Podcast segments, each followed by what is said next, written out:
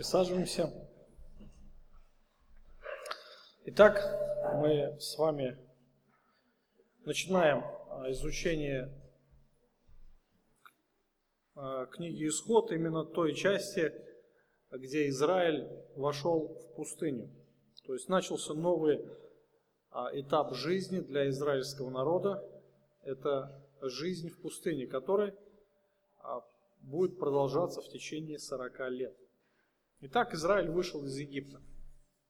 Мы помним все эти события, которые там происходили, а, как все, каким образом все чудесно закончилось ну, в отношении Израиля. Враг был уничтожен, и впереди была свобода. А, было чувственное такое ликование, а, трупы египетских воинов –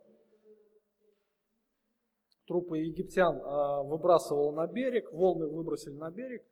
И это как раз был, было а, свидетельство, было свидетельство окончательной победы Божией над египтянами. Тех, кто порабощал Израиль столь долгое время.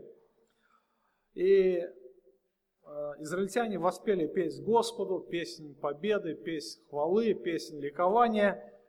И впереди новая жизнь. Что она влечет за собой, конечно, а, неизвестно, но тем не менее а, Бог вселяет надежду. Теперь уже Израиль оказался свободным. То есть начала, а, начало нового этапа, то есть вот эта реальность, которая охватила Израиль, она показала, что в принципе, хотя Израиль стал свободным, но внутри они все так же оставались рабами.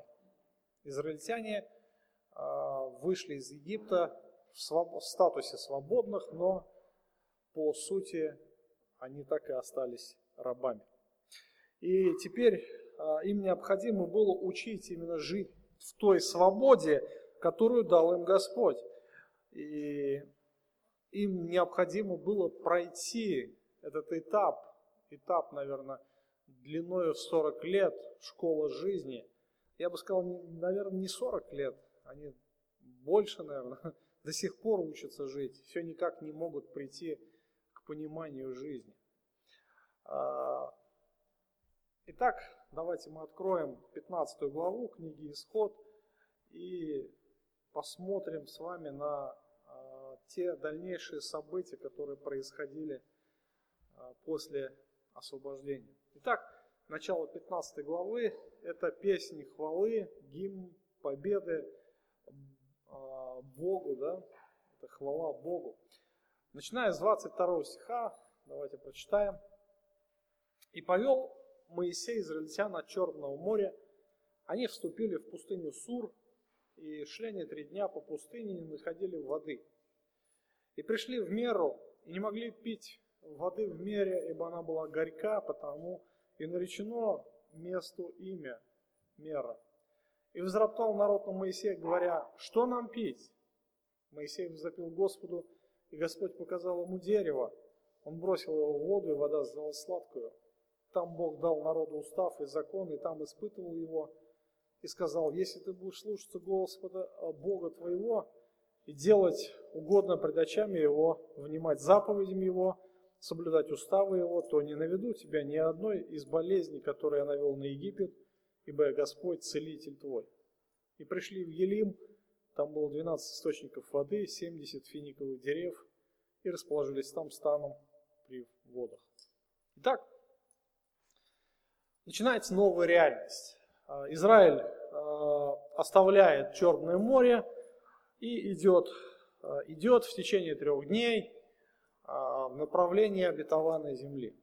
То есть, куда они идут, Израиль до конца не понимал, потому что они шли под водительством Божьим, а, облако вело их вперед, и три дня, три дня они жили в таком ожидании, и они вошли в пустыню Сур. Сур буквально стена, эта пустыня, она простиралась вдоль западных границ Египта и, можно сказать, охраняла а, его границы. И сегодня эта территория, она представляет безлюдную пустыню. И вот в эту пустыню народ вошел. Не знаю, были ли вы когда-нибудь в пустыне, видели ли вы там, какая есть растительность, видели ли вы, сталкивались ли вы а, с той жарой, которая была там. Хотя а в то время, в то время, то есть это время весны, жара может быть не столь сильная, как, а, например, летом, в самый разгар лета, но тем не менее достаточно жарко. Ну, мне приходилось а, служить в пустыне, ну, вернее, рядом с пустыней. А, это довольно жаркое время. Это примерно как сейчас. Недавно мы справляли Пасху, да? Вот. Это примерно вот то время Израиль находился, может, чуть попозже. Но мы видим, что к тому моменту вода заканчивается. То есть первое, что необходимо для жизнедеятельности человека вообще, чтобы человек мог жить хотя бы в каком-то ограниченном таком, ограниченных условиях. Какие нужны ресурсы человеку? Вода, пища, еда. Ну, достаточно, да, как бы, чтобы была вода и пища, и одежда. Ну, одежда у них была, причем а, мода, которая не проходила в течение 40 лет. Одежда не ветшала на них. Да? Вот, а, посмотрите на себя, сейчас в чем вы одеты. И вот представьте, вы в этой одежде 40 лет. Смогли бы вы так выжить? Ну, наверное, вряд ли. Проблемы с одеждой не было. Проблема, самое главное, была вода. То есть без воды человек, особенно в пустыне, он не может прожить долго. В таких условиях человек обычно живет э, трое суток в нормальных условиях. Но когда э, повышенная температура окружающей среды, то из, э, потоотделение усиленное у человека и, соответственно, обезвоживание происходит быстрее. То есть в течение суток э, человек без воды в пустыне может умереть. То есть, представляете, да? А вы помните, сколько народу было в тот момент находилось ну, в пустыне в Израиле?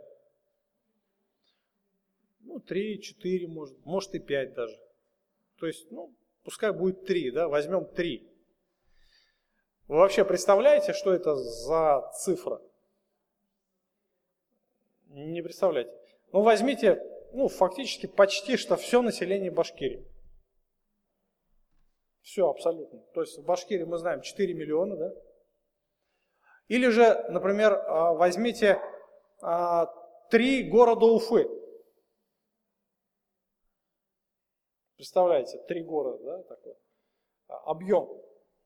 То есть вот, вот это огромная масса народу, огромная толпа, которую нужно было кормить, которую нужно было поить. И первая проблема, которая пришла тогда проблема с водой.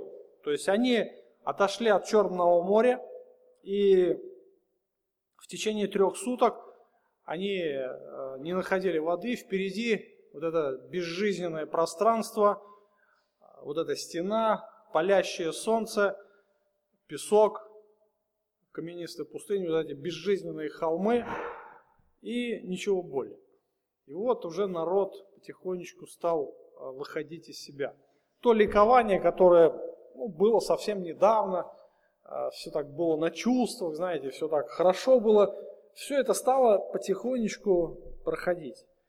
И вот это шествие, оно становилось все более нудным и тоскливым, и запасы, которые, а, возможно, они брали еще в Египте, то есть помните о том, что не только 3 миллиона народу было, там гораздо больше было скота. Мы не знаем, сколько там миллионов было там овец, коров и прочих живности. То есть скот тоже нужно было поить. Поэтому э, люди стали вот потихоньку э, терять терпение. Люди стали больше и больше раздражаться. Особенно тогда, когда э, ты понимаешь, что у тебя воды осталось совсем немного, вот-вот она закончится, а впереди неизвестно что. И, конечно же, недоверие Господу, оно приводит именно к ропоту. То, что произошло как раз с израильтянами. И когда они увидели источники вод, то они очень сильно обрадовались, то есть пришли в меру, да, а, увидели населенный пункт, возможно, там, не знаю, может быть, какие-то там, может быть, какая-то деревня, или просто это были источники вод. А, то есть все пришли в радость, то есть было такое облегчение, радостное такое событие, они набрели на воду, и вдруг с первыми глотками этой воды к ним пришло очень большое разочарование. То есть вода была горькая. То есть не просто горькая на вкус, она была просто непригодная для питья. Почему? Потому что она была смешана с минеральными солями.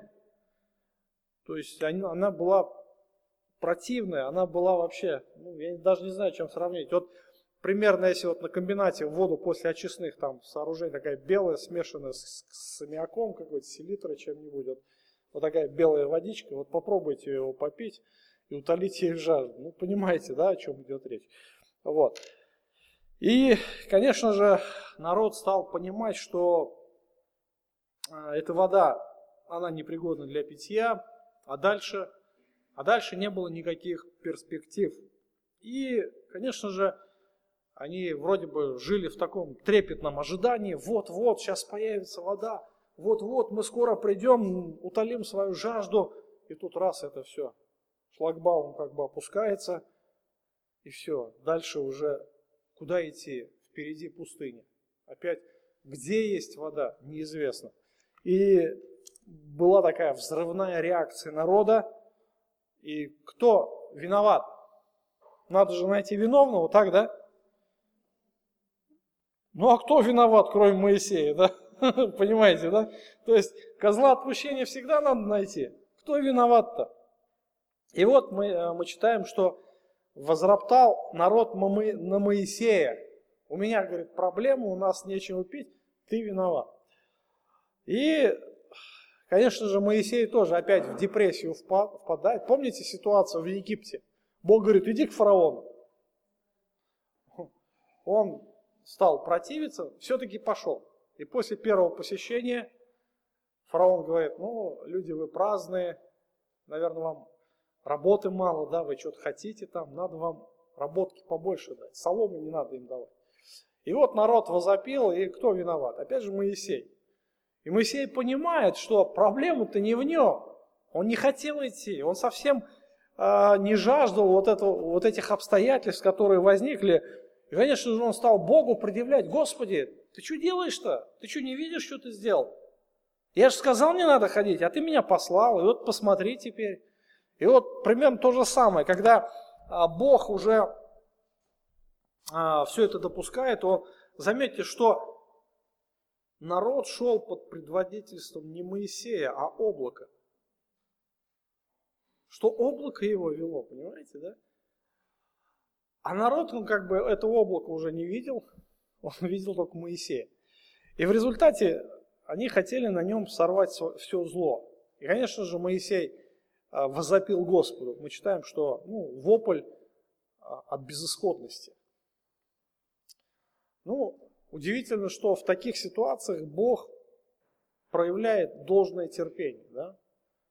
То есть он не стал там Моисея как-то на место ставит. Моисей, ты успокойся. Он ему просто показывает на дерево. Ну, Моисей берет это дерево, или кусок этого дерева, мы не знаем, и бросает его в воду. В воду, и вода вдруг меняет свой цвет, меняет структуру, и она вдруг становится пригодной для питья. Более того, она становится сладкой. И народ конечно же, обрадовался. Обрадовался, и Моисей сам обрадовался.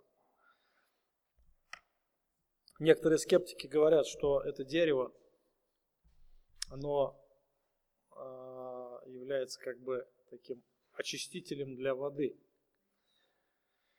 Но я не думаю, что э, дерево виновато в этом.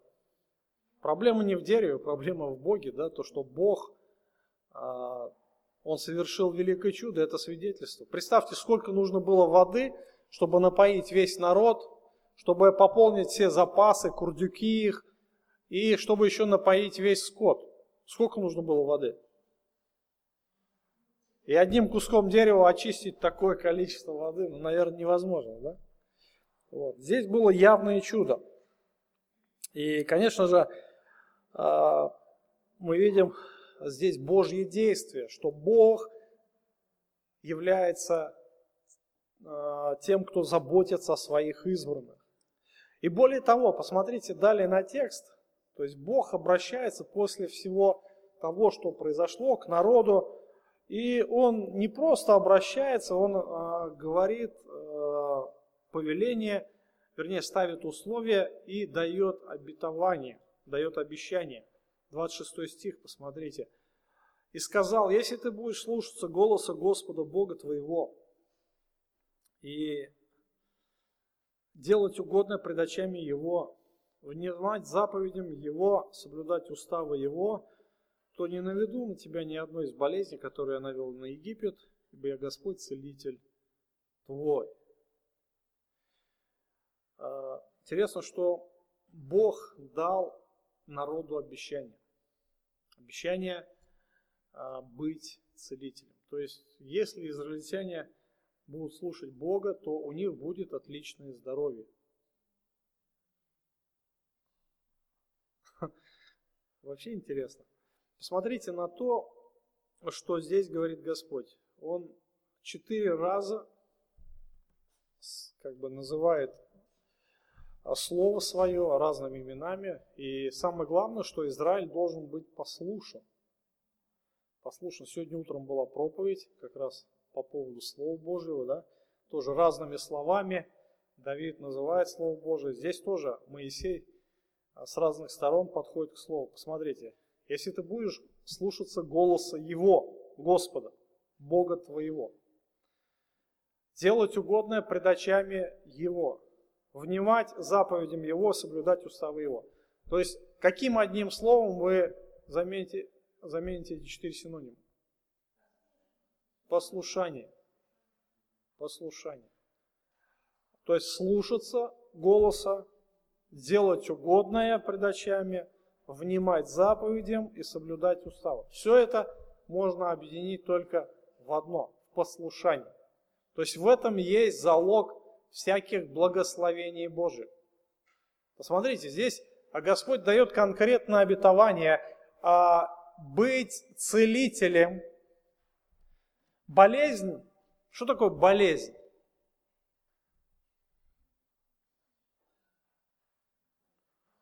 Это проклятие.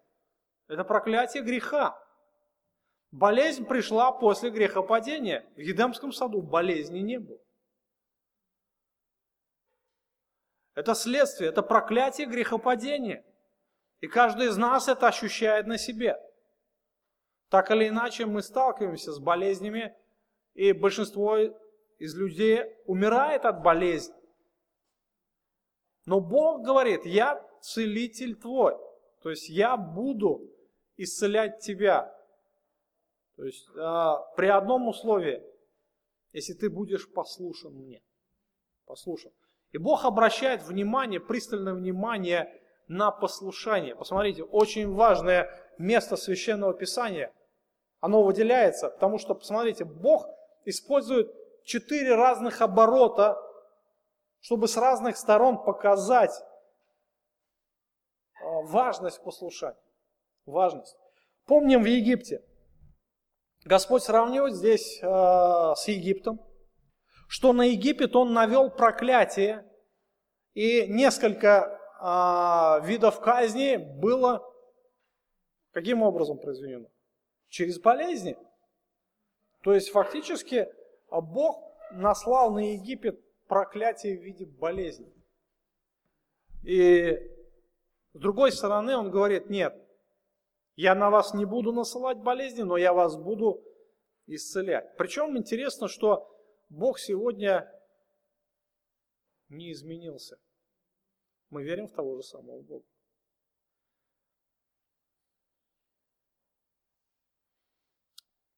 Харизматические церкви любят применять это место где только не попади, да, в любом, при любой ситуации, что Бог будет исцелять. Но, а, хотя, в принципе, мы можем а, тоже утверждать, что Бог не утерял способности исцелять.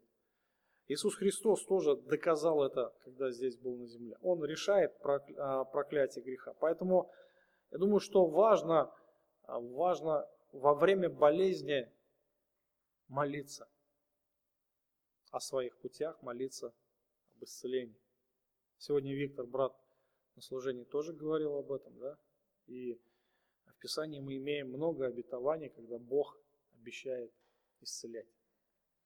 И Бог, посмотрите, интересно использует одно из имен, одно из имен а, своих, он говорит, я Господь Целитель твой. Используйте эти обещания в своей жизни. Да? Но заметьте, что обетование будет когда действовать?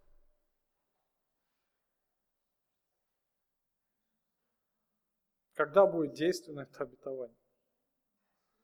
Ну, посмотрите, главное условие для израильтян какое было? Послушание, да? Очень часто Господь наказывает или останавливает человека, когда тот пребывает в грехе через болезнь. Ну, это отдельная тема для размышления. Я думаю, здесь э, долго мы не будем останавливаться, пойдем дальше. И посмотрите, э, дальше мы видим, что э, после того, как они оставили в меру, э, меру Израиль э, продолжил свой путь и пришли в Елим. Э, вот это чудесное преображение воды это было всего лишь временное явление. То есть израильтяне это очень хорошо понимали. Не вечно. То есть это не значит, что вот Моисей сегодня бросил дерево, и оно, вода сделалась там сладкой. Нет, это всего лишь на какое-то время, чтобы народ мог утолить жажду. А, дальше она опять оставалась такой же горькой, потому что вода брала в свой состав именно те соли, которые находились в той почве. Так ведь, да? Она же проходит через почву.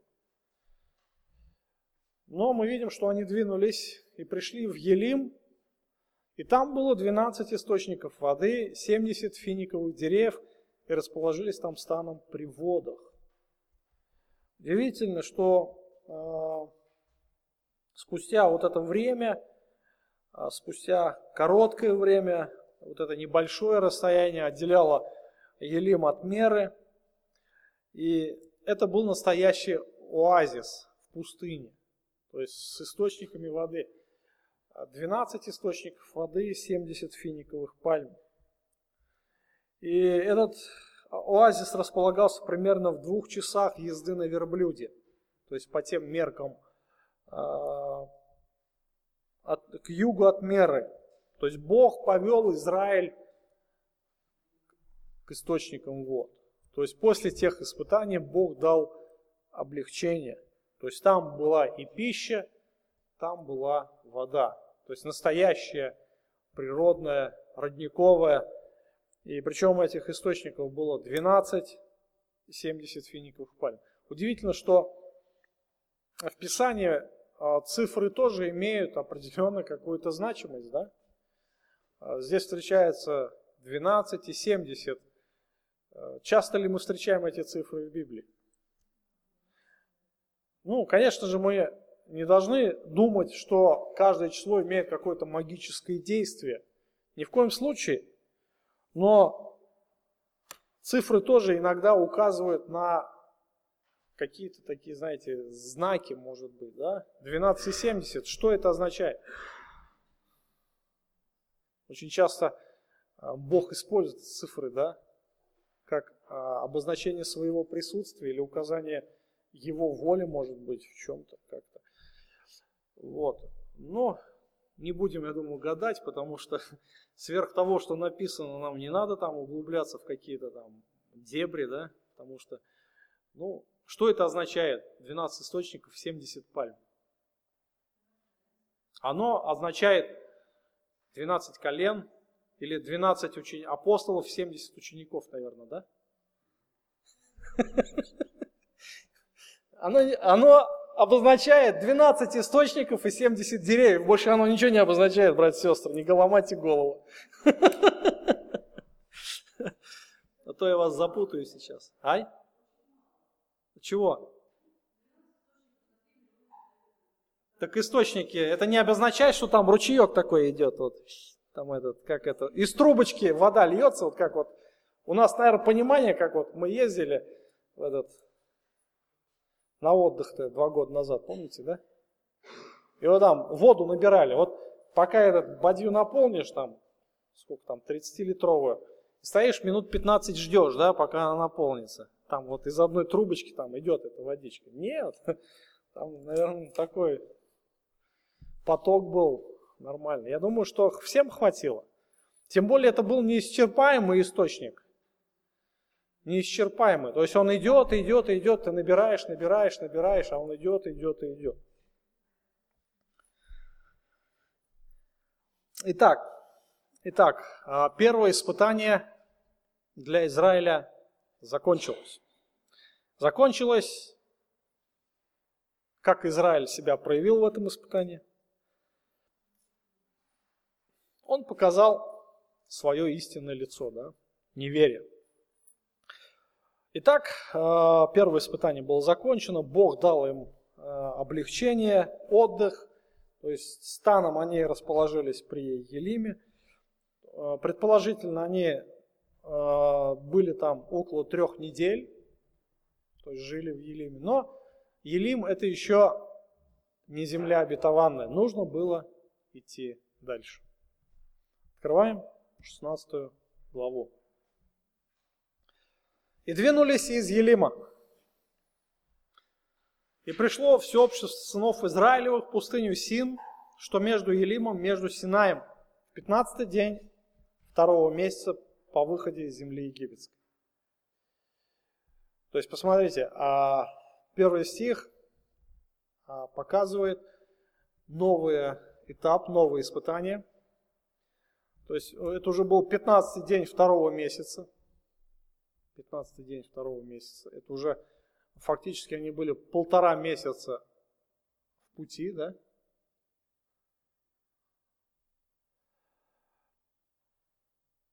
И возроптало все общество сынов Израилевых на Моисея Аарона в пустыне. И сказали им сыны Израилевы, «О, если бы мы умерли от руки Господней в земле египетской, когда мы сидели у котлов с мясом, когда мы ели хлеб досыта, ибо вывели вы нас в эту пустыню, чтобы все собрание это уморить голодом.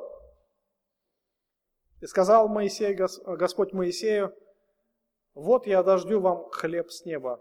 Пусть народ выходит, собирает ежедневно, сколько нужно на день, чтобы мне испытать его, будет ли он поступать по закону моему или нет. А в шестой день пусть заготовляют, что принесут, и будет двое против того, поскольку собирают прочие дни. Сказал Моисей Аарону всему обществу сынов Израилеву, вечером вы узнаете, что Господь вывел вас из земли египетской. А утром увидите славу Господню, ибо услышал он ропот а, ваш на Господа. А мы что такое? Что вы ропчете на нас? И сказал Моисей, узнаете, когда Господь вечером даст вам мясо в пищу, а утром хлеб досыта, ибо Господь услышал ропот ваш, который вы подняли против Него. А мы что? Не на нас ропот ваш, а на Господа. Сказал Моисей Аарону, скажи всему обществу сынов Израилевых, предстаньте пред лицо Господа, ибо он услышал ропот ваш. Когда говорил Аарон всему обществу сынов Израилевых, то они оглянулись в пустыне, и вот слава Господня явилась в облаке. И сказал Господь Моисею, говоря, «Я услышал ропот сынов Израилевых, скажи им, вечером будете есть мясо, а поутру насытитесь хлебом, и узнаете, что я Господь Бог ваш. Вечером налетели перепелы и покрыли стан, а поутру лежала роса около стана. Роса поднялась, и вот на поверхности пустыни нечто мелкое, круповидное, мелкое, как иней на земле. Увидели сыны Израилев, говорили друг другу, что это? Ибо не знали, что это. Моисей сказал им, это хлеб, который Господь даст, дал вам в пищу. Вот что повелел Господь. Собирать его каждый поскольку, сколько ему съесть, по гоморну человеку, по числу душ, сколько у кого в шатре, собирайте. И сделали так сыны Израилю, собрали кто много, кто мало. И мерили гомором, и у кого было много, кто собрал много, не было лишнего, а у кого было мало, не было недостатка. Каждый собрал, сколько ему есть. Сказал им Моисей, никто не оставляет до утра. Но не послушали они Моисея и оставили от всего некоторые до утра, и завелись черви, и оно восмердело. И разгневался на них Моисей, и собирали его рано поутру, каждый сколько ему съесть. Когда же обогревало солнце, оно таяло. Шестой же день собрали хлеба вдвое, по два гамора на каждого. Пришли все начальники общества и донесли Моисею. И он сказал им, вот что сказал Господь, завтра покой, святая суббота Господня. Что надо печь, пеките, что надо варить, варите сегодня, а что останется, отложите, сберегите до утра. И отложили то до утра, как повелел Моисей, и оно не восмердело, червей не было в нем. И сказал Моисей, ешьте его сегодня, ибо сегодня суббота Господня. Сегодня не найдете его на поле. Шесть дней собирайте его, а в седьмой день суббота. Не будет его в этот день. Но некоторые из народа вышли в седьмой день собирать и не нашли сказал Господь Моисею, долго ли вы будете уклоняться от соблюдения заповедей моих и законов моих? Смотрите, Господь дал вам субботу, посему Он дает в шестой день хлеба на два дня. Оставайтесь каждый у себя. Никто не выходи от места сего в седьмой день. И покоился народ седьмой день. И нарек дом Израилева хлебу имя тому манна. Она была как кориандровое семя, белая, вкусом же, как лепешка с медом. Сказал Моисей, вот что повелел Господь. Наполните манную гамор для хранения в роды, в роды ваши, дабы видели хлеб, которым я питал вас в пустыне, когда вывел вас из земли египетской. Сказал Господь Моисею, возьми один сосуд, положи его полный гамор маны и поставь его пред Господом для хранения в роды ваши. Поставил его Аарон перед ковчегом свидетельства для хранения, как повелел Господь Моисею. Сыны Израилевы ели ману сорок лет, доколе не пришли в землю обетованную. Ману не ели, доколе не пришли к пределам земли ханаанской. Гамор есть десятая часть ефы. Итак, вот 16 глава. Она начинается вновь с проблемы. Первая проблема какая была? Вода. Потом проблема с едой. Итак, э, еда это тоже одна из таких физиологических э, потребностей человека который необходимо ну, ему как минимум там, 2-3 раза в день пополнять свои энергетические запасы. Если человек не будет кушать, то ему, чтобы не умереть, ну, а, как бы можно выдержать, ну сколько, месяц примерно, чуть больше, да, 40-50 дней. Вот, но не больше. И то, опять же, при идеальных условиях. При идеальных условиях. Итак, а, опять они двинулись из а, Елима, с того оазиса. И вновь впереди у них встречается пустыня Син. То есть они были на середине пути а, от Синая. Эта пустыня, наверное, Моисей проходил ее, когда гонял сюда овец. Он знал, возможно, знал эти места. Почему все это общество роптало на Моисея? Наверняка они думали, что ну, Моисею, Моисей за 40 лет, наверное, изучил все эти места, и наверняка он знал, где источники вод, где им, как им нужно идти правильно. Но Моисей, наверное, не до конца знал все э, эти места. И вот они вошли в в пустыню Син. В 15 день, уже полтора месяца они находятся в пути. И опять ропот. Опять ропот на Моисея и Аарона. Опять то, что у них нет э, еды.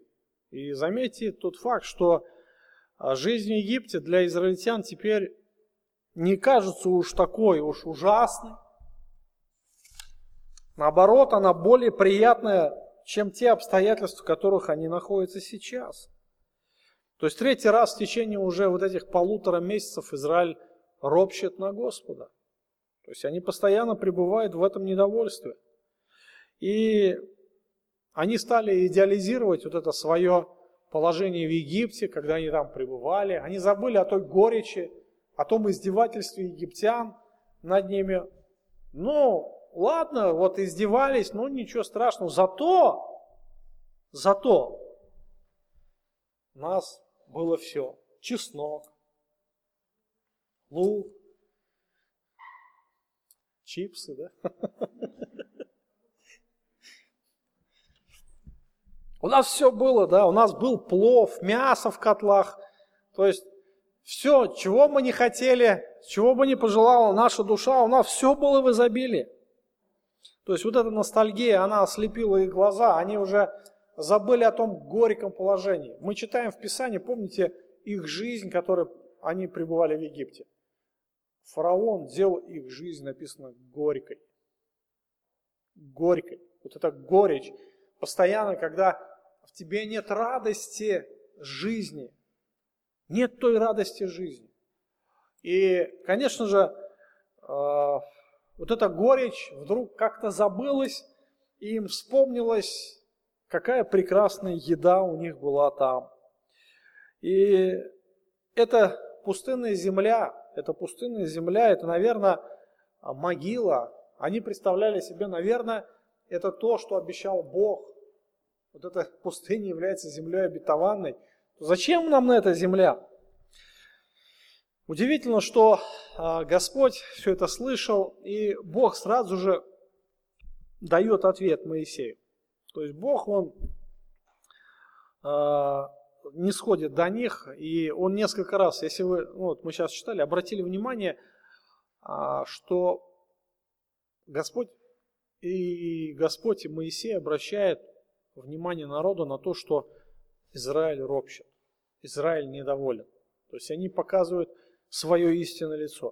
То есть постоянно говорит, Бог услышал э, ропот ваш. Он услышал ропот на Господа. Господь говорит, я услышал ропот народа. Я это все вижу. То есть я все понимаю. То есть вот это вот состояние израильтян, э, состояние, в котором они пребывали, состояние ропота, это состояние неверия. Это неверие, это то, что они не хотят доверяться Богу всецело. И, конечно же, это, наверное, самый большой грех. Самый большой грех. То есть это а, видимое проявление неверия. Ропот, что это? Видимое проявление неверия. Это не просто так, что, ну, извини, сказал что-то такое, ну, там, сказал нечаянно, да, вот, получилось вот так вот. Нет, ропот – это неверие. А неверующий осужден. Это не то, что ты случайно сказал, это просто то, что у тебя выходит наружу. От избытка сердца говорят уста. И Бог, конечно же, снисходит до уровня вот этих неверующих, эгоистичных людей. И он а, пошел навстречу а, их эгоизму. Удивительно, что, а, конечно же, он обращает внимание на их ропот, но он их не упрекает здесь. Он их не упрекает, но он идет навстречу, он удовлетворяет их жалобы. Он удовлетворяет их жалобы. И, конечно же, мы видим здесь э, позицию Моисея.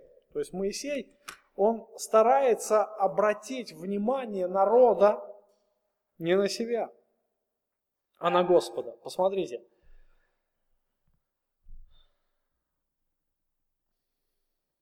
Шестой стих. «И сказали Моисей Аарон всему обществу сынов Израилева, Вечером узнаете вы, что Господь вывел вас из земли египетской. Кто вас вывел? Я? Господь вывел. Господь вывел из земли египетской. А утром увидите славу Господню, ибо он услышал ропот ваш на Господа, то есть не на меня, а на Господа. А мы что такое, что вы ропщите на нас? Мы кто такие вообще? Мы такие же, как вы. Мы также повинуемся Богу, мы также следуем за, а, за Ним. Куда Он поведет, куда поведет нас облако? Восьмой стих. Сказал Моисей, узнаете, когда Господь вечером даст вам мясо в пищу, а утро хлеба досыта, ибо Господь услышал ропот ваш, который вы подняли против Него. Опять смотрите, Моисей опять и опять говорит, вы не на нас ропщите, а мы что? Не на нас ропот ваш, но на Господа.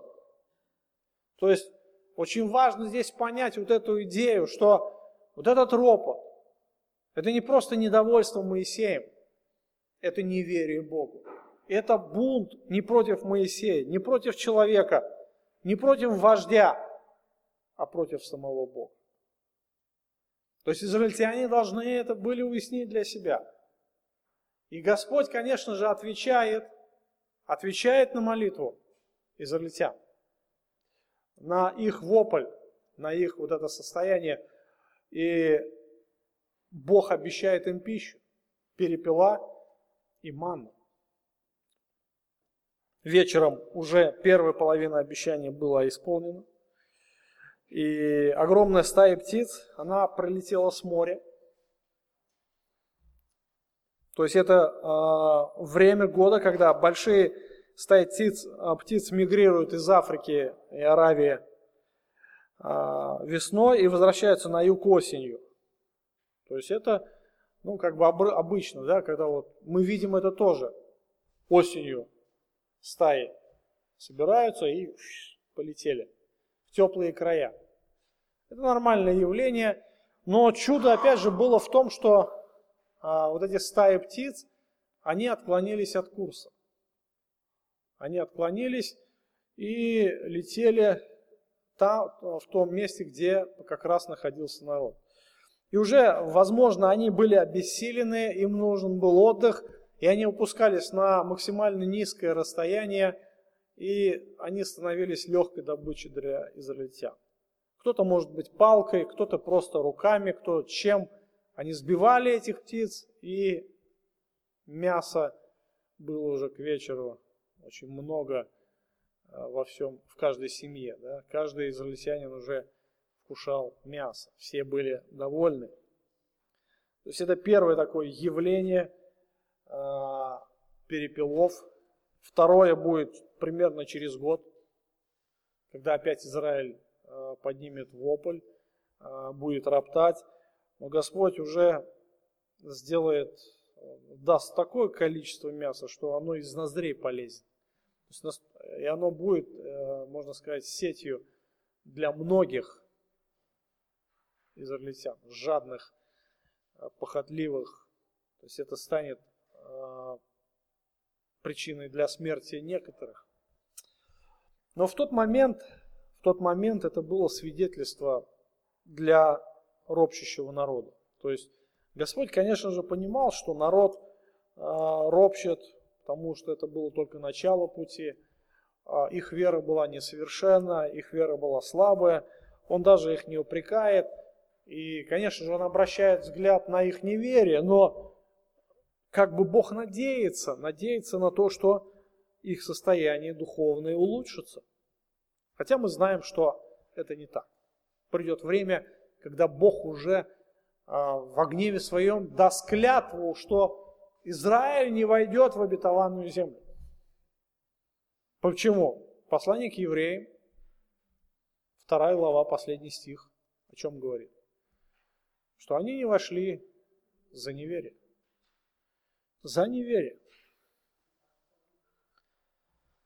И вот мы видим, слава Господня является в облаке, 10 стих, и Господь опять говорит к Моисею, скажи, «А, я услышал ропот сынов Израилева.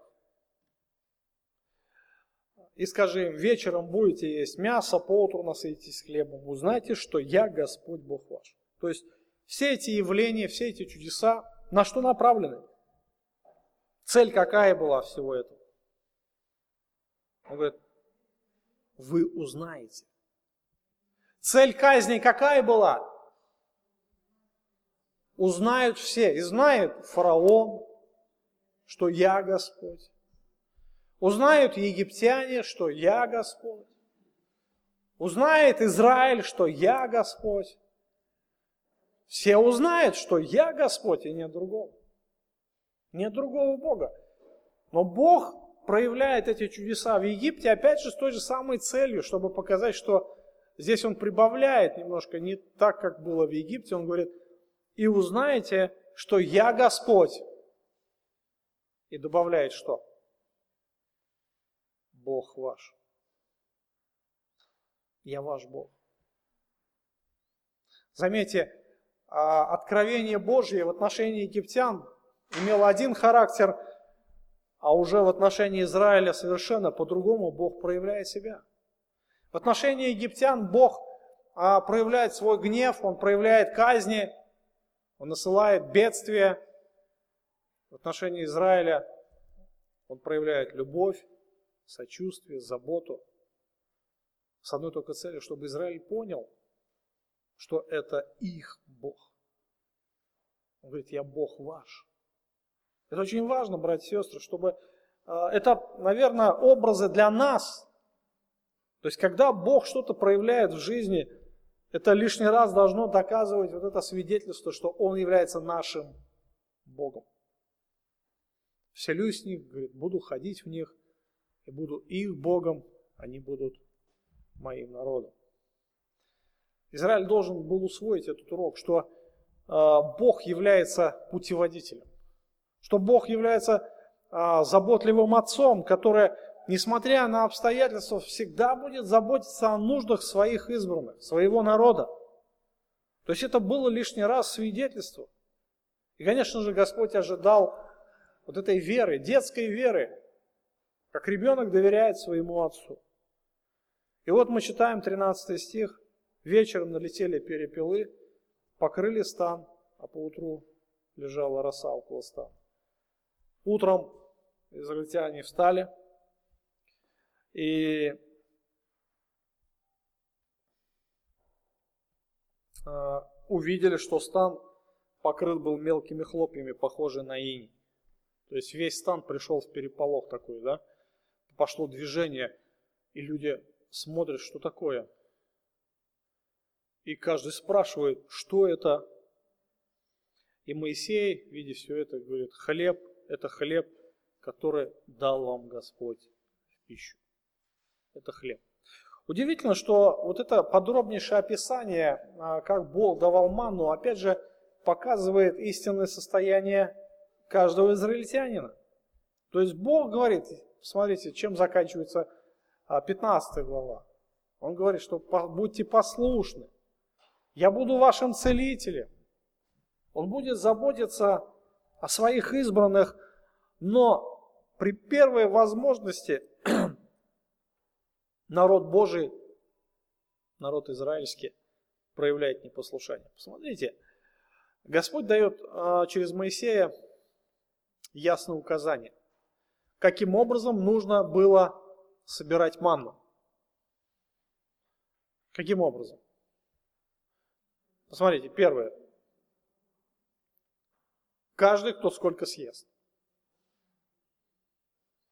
По потребностям. А, там по гамору, да? То есть была определенная, наверное, не знаю, чашка какая-то с гамор. То есть сколько тебе на? Ну, много ли человеку вообще нужно еды? Вообще человеку много нужно еды?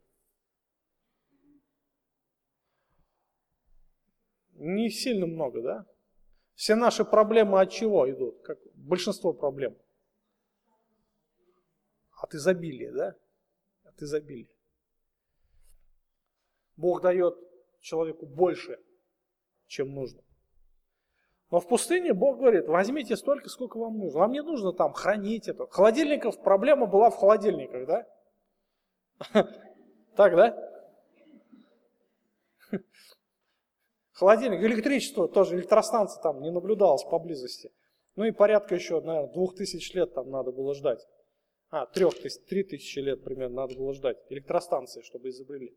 Вот. Электричества тоже не было. Проблема. А мы читаем, солнце поднимается и манна тает. Она испаряется исчезает. Все. Вот. А, проблема? Да, проблема. Что делать? А Бог говорит, не надо вам ничего делать. Сколько кто съест, берите на один день.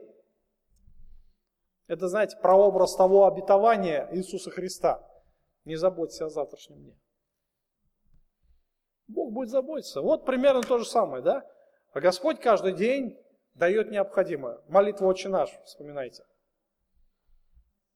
Хлеб наш насущный дай нам на один месяц. Нет, да? На один день. А каждый день человек должен собирать столько, сколько он съест. На семью набрали. Но душа большая, да? А вдруг пригодится? А вдруг пригодится? Надо в два раза, в три раза больше набрать. Вы знаете, когда вот есть у человека, особенно у русских, на халяву, говорит, и уксус сладкий, да? Вот если дают, надо обязательно взять. И побольше. Неважно тебе там, а, пригодится это, нужно тебе, не нужно, а пускай будет. А вдруг пригодится. Знакомо, да? Гуманитарка раньше, сейчас уже не так, наверное. О, давай, давай, наберем. Дома там уже, не знаю от чего там все это ломится, уже черви завелись в этих вещах. Пригодится. Это знаете, вот э, мы смеемся. О чем мы Россию-то вспоминаем? Америка. Сам был свидетелем, серьезно говорю. Америка. Есть такое э, у них по-моему, Черные пятницы, да, называется, в конце года, перед рождественскими праздниками. По-моему, один день. То есть распродажа по гипернизким ценам.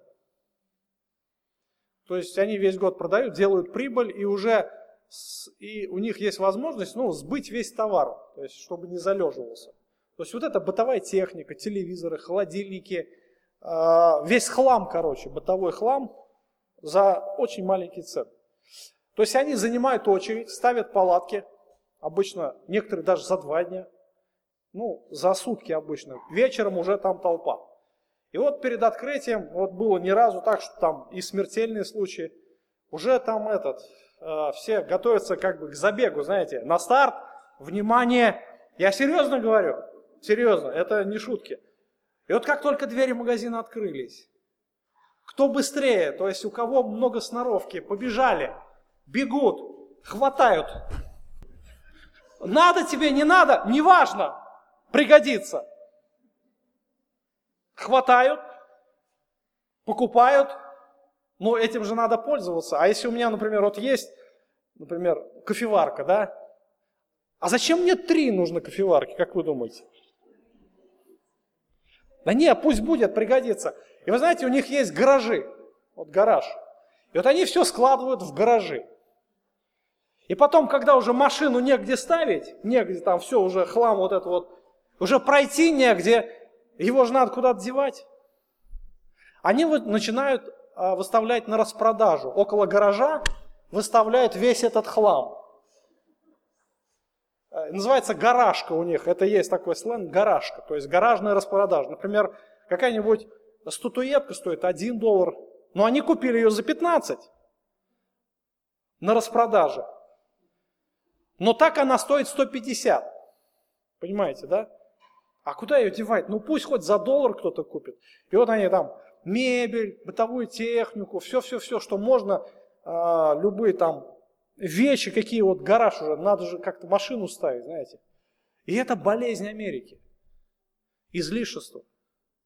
Мозгов совершенно, наверное, не хватает. Вот, нет, вот особенно, вот это по телевидению очень часто освещают, как раз вот эта пятница, открывают двери, и там забег начинается, кто быстрее. Наверное, 100-метровку спортсмены медленнее бегут, чем вот в этих гипермаркетах.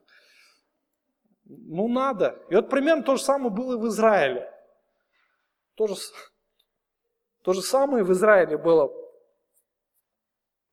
Манна, говорит, Не, э, не берите больше. Пригодится. Пригодится, надо бы. И вот набрали. Кто сколько? Я не знаю, кто сколько. Может быть, кто-то мешок набрал. А вдруг пригодится, да? Вдруг завтра не будет.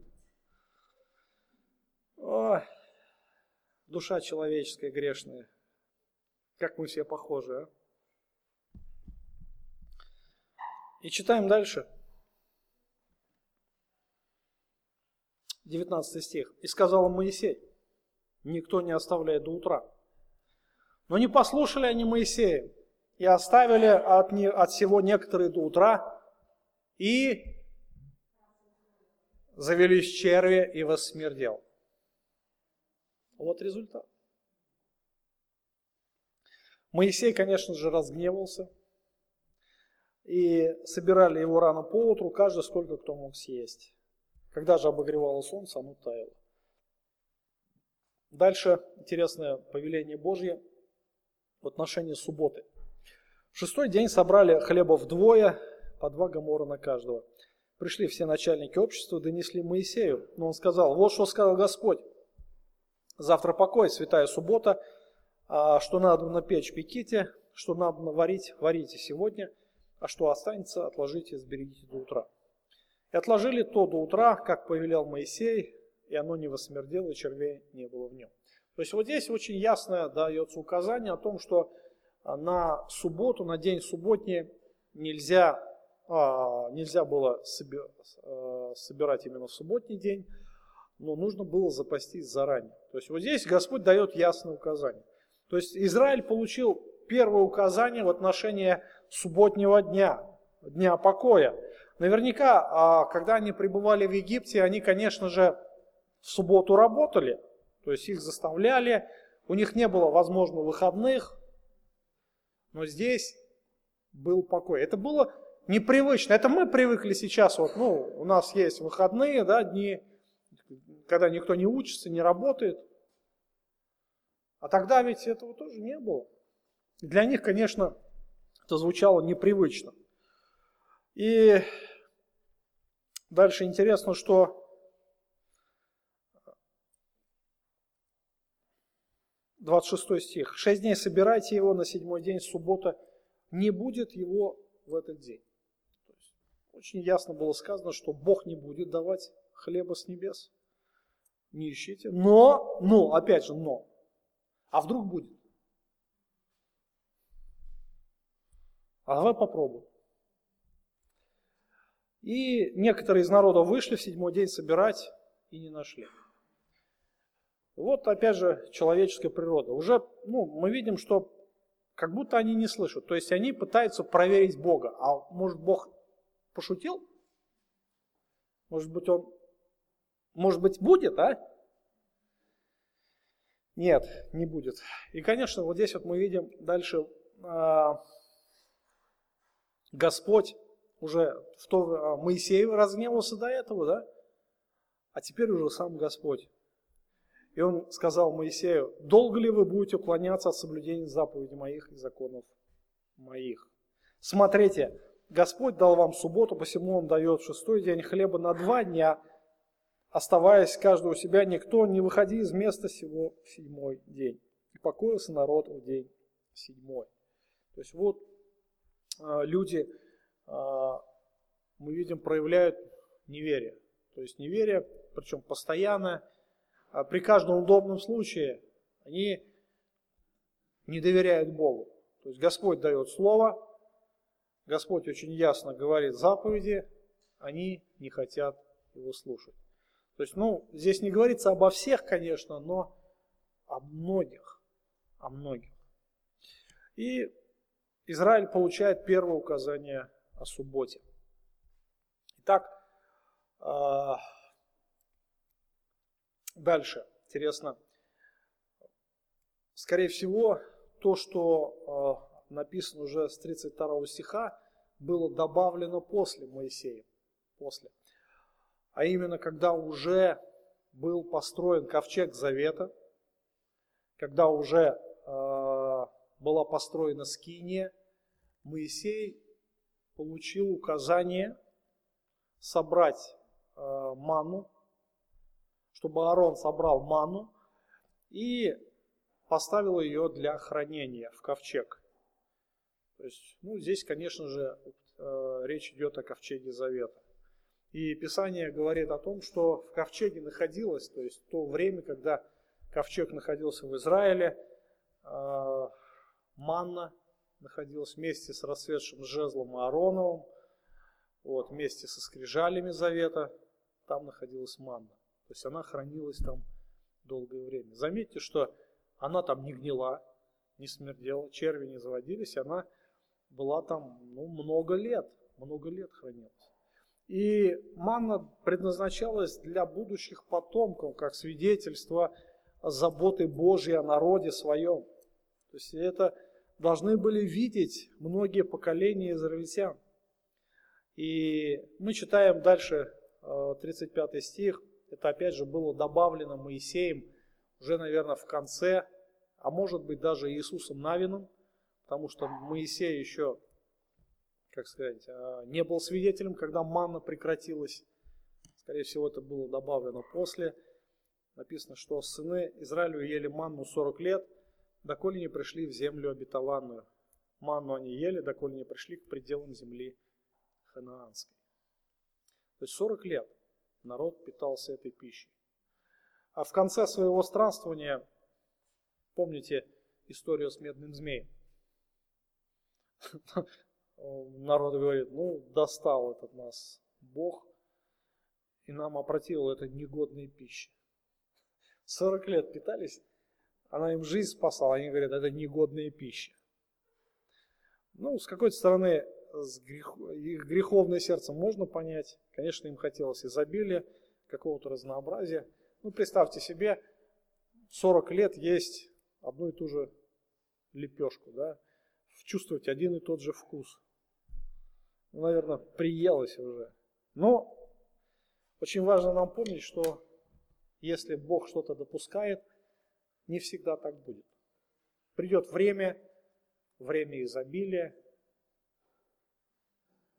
когда уже и достаточно будет разнообразия. Да?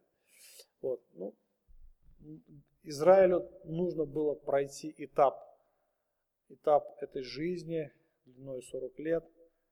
Многие так и не нашли избавления, то есть основная масса народа, она погибла в пустыне.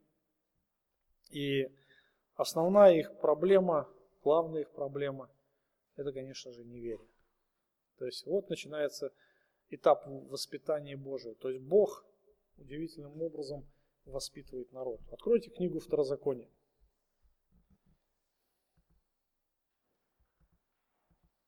Восьмая глава.